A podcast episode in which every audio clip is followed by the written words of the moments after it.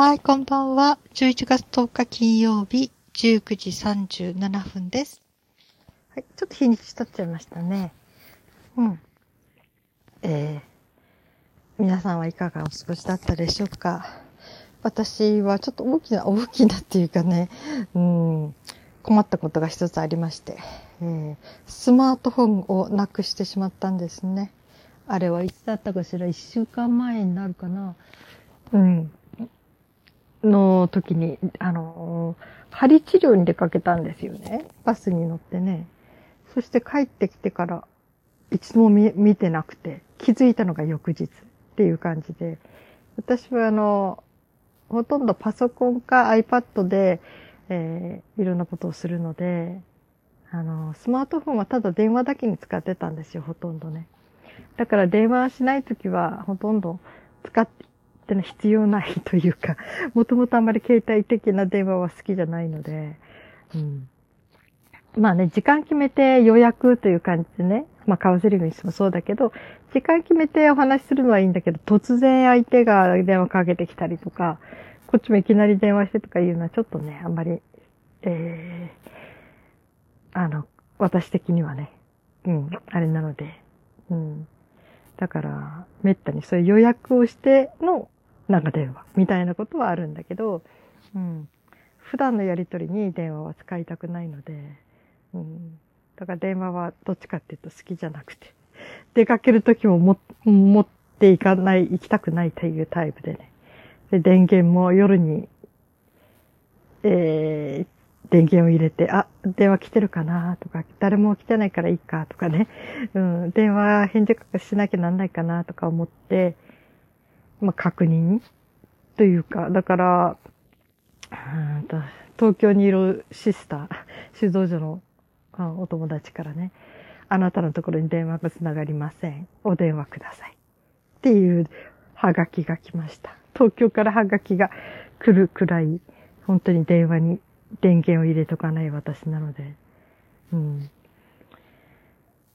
まあね、だから愛着がなかったといえば愛着がなかったっていうのが、そいつね、すごく苦手だったんですよね。あの、ガラケーの時は良かったんだけど、スマホになると電話がね、すごくこう、操作しにくくて、ちょっと触れちゃったらいきなりミュートになって声が聞こえなくなっちゃったりとか、だからとっても使いづらくって、やっぱり物理ボタンのピッピッピッピッって押すやつならね、電話できるんだけど、ちゃんとね。うん。だからね、とっても使いにくかったんですよ、スマートフォンってね。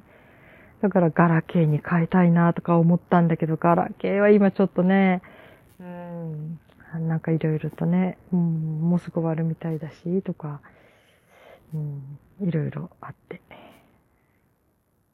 あ、それでまあスマートフォンね、仕方なしに使ってたのが、それがなくなってしまい、えー、でもやっぱりあの、ちょっとそこで、えー、いろいろなところに繋がってるのでね、お金関係のところにも、メルアドやなんかではね、うん。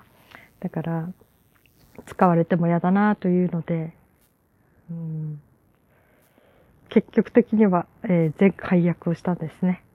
うん、まあね、電話に関してはまず針行った日だから、針の先生のところと、乗ってった JR バスと帰りに乗ったタクシーと、その会社とか全部かけて、それから最後に近くの交番警察署にもかけて、届いてないかって聞いて、みんなどこも届いてなくて。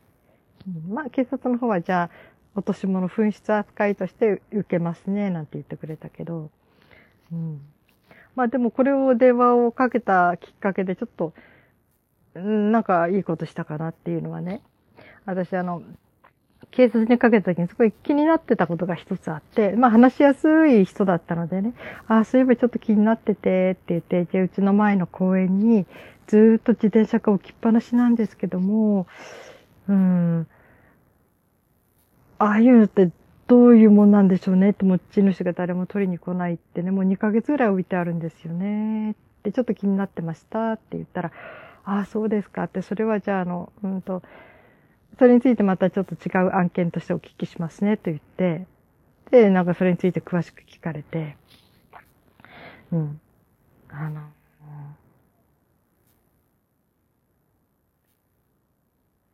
うん、とにかく見に行くということでね。うん。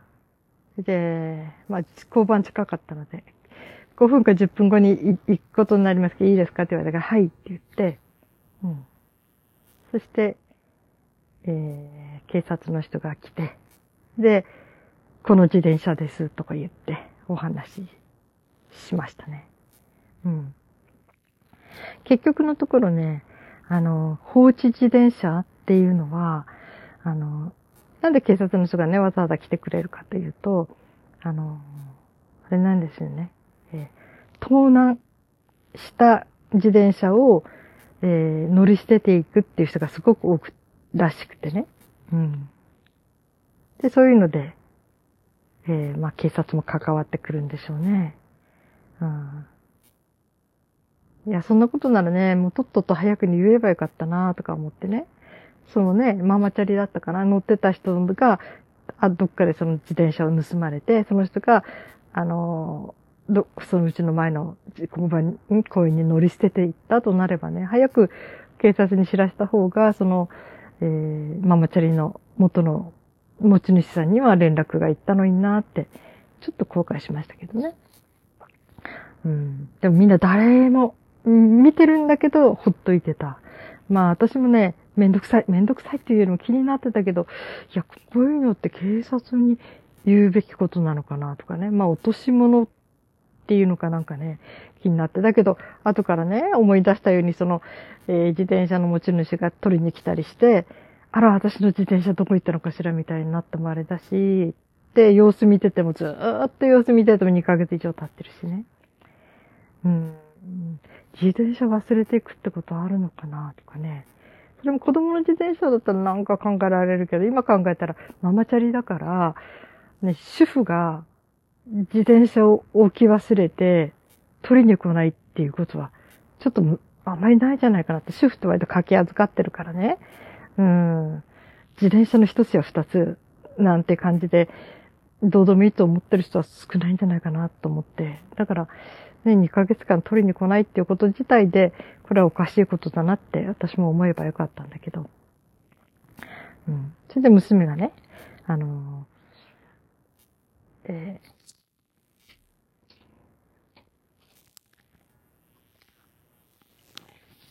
ー、あ、うん、あ、ごめんなさい、途切れて。娘が、うん、あの、なんていうのかな。いや、今ちょっとね、娘が部屋に入ってきたので、バッテン印して今放送中ということを言って、あの、示したら、また、あって出てったんだけど、まあ、そんなんで、あの、その娘がね、えいや、自分の自転車も盗まれちゃってて、そして、あ、警察からに届けてたら、後で連絡だいぶ経ってから来て、どこどこのなんか遠いところで乗り捨てられてるのを発見しましたということで、っていうことがあったって言って、私すっかり忘れてたんだけど。だから放置自転車っていうのは割とその盗まれた自転車が多いです、多いっていうこと娘が言ってて、あ、そうだったんだ、とかね。うん。それだか今警察の人来るけど、私もどの自転車か確証ないんだよね。さ、あ、あれだよとか言っても、うんって、周りの人に聞いたらわかるかなって言ったら、うん、なんか特にちっちゃい子とかしょっちゅう遊びに来てる子なら、その、自転車気にしてると思うからわかると思うよって言うからね。で、ちょっと警察の人が、と、えー、会った時に、この自転車ですって言って、で、その人すぐそこに男の子がいたんです。小学生ぐらいの。その男に、の子にね。で、僕、この自転車ずっと置いてあるよねって言ったら、その男の子が、はい、えー、1ヶ月ぐらいか、前ぐらいからあると思います。とか、ちょっとね、おまわりさんが2人いたので、硬くなって答え出て。で、私、おばさまに1ヶ月前から見てた。とか言って、あ、よかった、証人が1人いた。とか思ってね。ね、子供って割と本当にそういう面では、正直っていうか、うん、信じ、信じられる感じがするし、うん、別にね、嘘つくことはないんだけど、まあ、だから多分その、私が指さしたその自転車は、あの、乗り捨てられた自転車ということで。で、警察の人にその、引き渡して、引き渡して、すぐに取りに来なかったな。なんか後で見てると、その自転車のバスケットのところ、カゴのところになんか目印をつけてぐるんと紐で、うん、いてましたね。うん。まあちょっとすごく珍しい出来事で、うん、なんかおまわりさんと久しぶりに話したとか思ってね。うん。えー、そうそう、私ちっちゃい時にね、割とね、おまわりさん好きだったんですよ。うん。父とで車に乗ってよく出かけてたんだけど、その時にちょっとね、トイレ行きたくなったりして、そしたら、あ、あそこに交番あるから借りたら借りよっかって言って、父がね。で、言ってくれて、で、その交番に行って、お手洗い借りて、もう昔々、50、60年ぐらい前かな。ちっちゃい時だからね。だからその頃はのどこだったんでしょうね。もう本当に。なんかそういう僻地でとにかくトイレがないとこだから、僻地の交番って暇そうでね。そしたら、うん、お茶飲んでいかないとか言われてね。お茶ごちそうになったりね。なんかね、そういう意味ではね、交番の人優しいなーって思うイメージがあって、私、おまわりさん好きだったんですよ。うん。それとかね、うんと、いつかのポッドキャストでも話したけど、割と私、小学校の時も歩きながら空見て歩いてたんですよね。なんか空綺麗だなとか思って。そしたら、交差点のところに交通整理をしているおまわりさんがいて、なんかちょっと台みたいに立ってて、まあ小学生の通学路だったからね。で、そこで、私が空ばっかり見て歩くから、おまわりさんにぶつかっちゃったんです、ゴツンって。そしたらおまわりさんが、あ、こんなとこに立っててごめんねって言ってくれたんですよ。こんなとこに立っててごめんねっておまわりさん謝ってくれてね。なんかすっごく優しいなって、それでね、私の中でおまわりさんっていうのが、警察官っていうイメージがすごい上がってんですね。まあそんなんで、なんか久しぶりにおまわりさんとお話ししたなってこの間思いました。うん。で、えー、結局のところ、私のスマホは見つからないし、ほんと家中探したんだけどね。なんかちょっとね、本当に神隠しにあったみたいに、突然消えてしまって、どこへ行ってしまったんでしょうね、あれはね。うん。まあそんなんで、えー、スマートフォンの、うん、っていうか、そのね、会社の方に SIM、SIM カードを停止してもらうっていう電話をしたり、いろいろしたんだけど、でも結果的にはもう解除しちゃった方が、うん、いいかなと思って解約しまして。うん。で、今私につながる電話はありません。ということでね。娘の電話番号を、ちょっとあの、必要なところ、うん。郵便、あの、通帳関係とかね、そういうところにちょっと仮に娘の電話番号を教えておいて、っていうことはしていますがね。だから、新しい、えー、電話、携帯を購入するのはいつになるか。うん。ちょっと今ね、楽天モバイルを待ってるんですよね。楽天モバイルの、うん、0円機種というのを待ってるんだけどね、在庫がなくて、買えないでいるので。それだとアプリを使って通話無料になるし、いろいろと画期的なんですよね。うん。だからね、ちょっと次を買うんなら楽天モバイルの0円機種とか思ってんだけど、0円なのか1円なのかわかんないけどね。うん。まあ、期待代がほとんど無料というのを待ってるので、うん。ネットを見ながら。うん。だけど本当はね、ガラケーが楽天モバイルにあったら欲しいんだけどね。ガラケーないんですよね。うん、ガラホみたいのがたとえ SIM カードで使えたとしても、今度そうなると電話の方が無料にならない。アプリの方が使えないからっていうなんかいろいろなことがあって、ちょっとまたもう一回スマホ、スマホで、えー、やるかなとか思って、まあ娘が言うにはスマホもね、ちょっと相性が悪かったんじゃないの？って言って、そのスマホの機種。うん。だから、だってお母さんもずっと前もスマホ使って電話してたしょ？ってずっと前ってのはね、20年近く前ね。うん。なんかで、あの時全然平気に喋ってたんだから大丈夫なんじゃないの？ってきっと相性合うスマホだったら大丈夫だと思うよとか言われて。まあ使ってみるまだわかんないからね。まあそんなんで、まあ今一番安上がりなのは一番こうね、向こうで提供してくるスマートフォンなんだろうしとか思っています。いつになるかわからないけど。うん、まあ、そんな状態でおります。はい。えー、こんなことで近況で14分経っちゃいました。うん、おまわりさんと久しぶりにお話ししたことと、それからスマートフォンをなくしたこととの話題で終わっちゃいましたね。うん、あ、あと、あのー、一級え研究の勉強の進み具合ですが、今、毎日4時間やっております。えー、15分ごとにタイマーかけて、ね、集中時間は15分っていうので、割と集中できる時間っていうのはね。それで、ね、15分鳴らして、15分集中して、で、その後ちょっと休んで、また15分タイマーかけてってんで、だから15分を、えー、四四16。16回1日にやってます。すごいな。そうだよね。1, 1時間に4回だからね。それ4時間だから16回やってます。お勉強してます。うん。そう言ってなんかいいアプリも見つけてね、アプリっていうか、えー、テキストの方で出しているサブスクリプションっていうの？うん。月々お金払うやつ？ね。うん。それでいくとこう、あの、単語テストとか全部できて、すごくいろいろ使いやすくなってて、ちょっとやってみたら、一回買おうと思って買おうってか月々。うん。それで、なんか、2400の単語のテスト、2400個あるんですよね。その単語テストがあって。何日かかけて終わりました。今日で全部終わったかな？うん。結果的にはね、えっ、と、何もだったかな。うんと、覚えた単語っていうのが、1045ぐらいかな。へえ、そんなに覚えたんだとか私多分まぐれあたりもあるんだろうけどね。うん。えっ、ー、と、だけど、2400だから、あ、1045もないか。1000は超えたんだよね。うん。だけど、半分にはいかなかったんですね。46%ぐらいかな。の状態です。うん。だから、あと、もう半分、覚えなきゃと。これは、英検1級のための進出単語。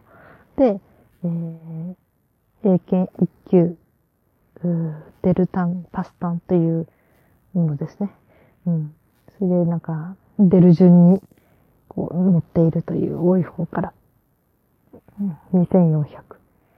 だから、あと、だいたい1200、300? 覚えればいいということで。うん。でもね、ああいうふうにテストみたいにね、はっきりこうしちゃうと割とこう、なんていうのかな、ゲーム感覚で目標もはっきりしてやれるので結構はかどるなって感じです。ただね、えー、目が疲労しています。うん。あの、とっても便利なんだけど、いろんなことがね、iPad 上でもできて、だけど、それだけずっと見続けるから、目がすごく疲れるんですね、あのブルーライトでね。だから4時間集中して iPad でやってたら私目疲れちゃうから、まあ、せめて2時間に絞んなきゃダメだなって、あの、iPad を見る時間はね。あとは本とかね、耳で聞くのとかしないで、いやしないとね、ほんと目疲れてます。うん。でもまあ、うんと、勉強始めてまだ1ヶ月経ってないか。それで、女性いくつ覚えたのは、まあ自分としては上出来ということでいいかなっていうことで。まあね、うん。あの、そう、スマートフォンなくした時に、家中探した時に、懐かしいものが出てきたんですよ。えっ、ー、とね、私が英語翻訳の資格を取った時、翻訳者になった時ね、あの、それが、今から19年前の、えー、なんか認定書が出てきましたね。19年前ね、忘れてるよね。いろんなことね、と思って。うんそこでの翻訳をやる人は、一応準一級程度の実力があると仕事ができますというところだったんですけどね。やって。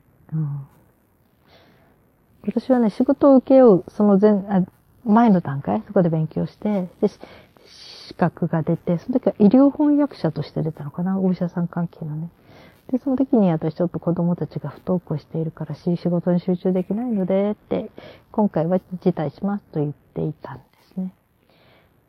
それとね、医療翻訳、まだ他の翻訳だったらよかったんだけど、医療翻訳はちょっと責任が重すぎてとか、うん、だって手術のいろんな、あの、道具とかいろんなことを訳したりして、こんなの一つ訳し間違えたら、もろい誰かのこ、ね、命に関わるんじゃないかみたいな、その責任は誰が持つんだみたいな、もう、自分のしたちょっと一つのミス、訳し間違いで、人の命が関わってきたら、これはちょっと責任重すぎるなんて思ったりして。うん、実際問題はどういうことになるかわかんないけどね、その翻訳者のちょっと間違い、ちょっとした間違いで事故が起きた場合とか。やっぱそれ翻訳者の責任ですよね。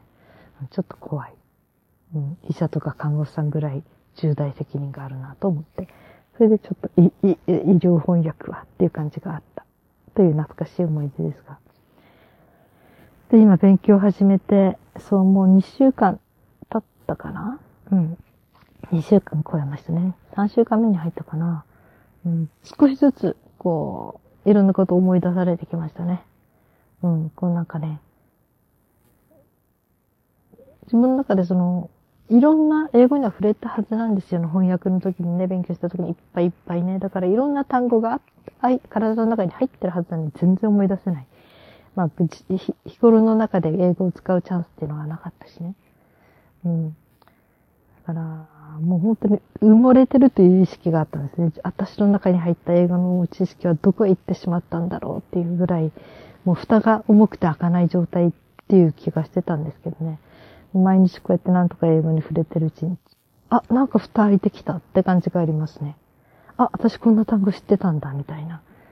うん、だからね、うん、でも、ねえ、ちょっとね、受かる自信はないけど、でもまあ、頑張ってみようかと思います。とにかく、まあ、単語をまず覚えるのがもう7、8割大事っていうことなんで、英研究の場合はね。せっせせっせとまず単語を覚えて。その次に待ち構えてるのが、あの、あれですね、ライティング。英作文したり、それから、えー、面接で質問されて答えたり、その内容が全部時事問題とかね。なんかもう、専門用語。まあ、大学生が語れるレベルらしいけど、だけど本当になんか、本当にマニアックな単語いっぱい出てきますね。うん。そのマニアックな中でちょっと面白いなと思ったのが、魔法で出すっていう単語があるんですよね。魔法で。魔法で出すってそんな単語なんて誰が使うのとか思うけど、ね、一応それもうん、覚える単語の中に入ってた。といろいろと、うん。単語ね。まあ、こうやって一年間とにかくいろいろ私なりに勉強してみて、うん。何かシェアできたら、少しずつシェアしていきたいなって、英語をやりたい人にね。うん。とか英語嫌いだけど、こうやったら英語好きになれるよって。なんかそういうこと言える先生になりたかったんですよね、私。うん。だから、私がなりたかった英語の先生っていうのはね、英語の嫌いな人を英語好きにしますみたいな感じ？うちの子全く英語の勉強しないでとか、お母さんにとも言われて、なんかなんとかしてくださいとか言われたらその子に、そうね、あなた何が好きって聞いて、うん、お菓子を食べたり作るのが好きって言ったら、そっか、じゃあお菓子に関係ある英語いっぱい覚えようか、みたいな。そんな感じで入っていく。男の子に関しては、例えばね、車が好きとか、ね、何々が好きとか、うん、昔でいうプラモデル、今だったらなんだろう、ゲームかな。なんかそういう風に言ってきたら、もうそれに関する英語を徹底的に本人が好きなだけ覚えていく。なんかそういうところから、あの、英語楽しいんだよっていうね、そういう形で、えー、その子を英語好きにして英語の本を伸ばしていきたいっていう、そういう先生になりたくてね。だから全然、こう、何々式とか塾とか、家庭教師とかそういうのとは全然違う感じで、うん。やりたいなと思っていたんです。はい。まあ、それには一応やっぱり資格がなかったらね、頼む人だって困るしね、私に。と思って、まあね、一応資格を取ろうと思っていますが、うん、でもね、資格じゃなくても、資格万が一1年後に取れなくても、ほんと勉強にはなる。うん。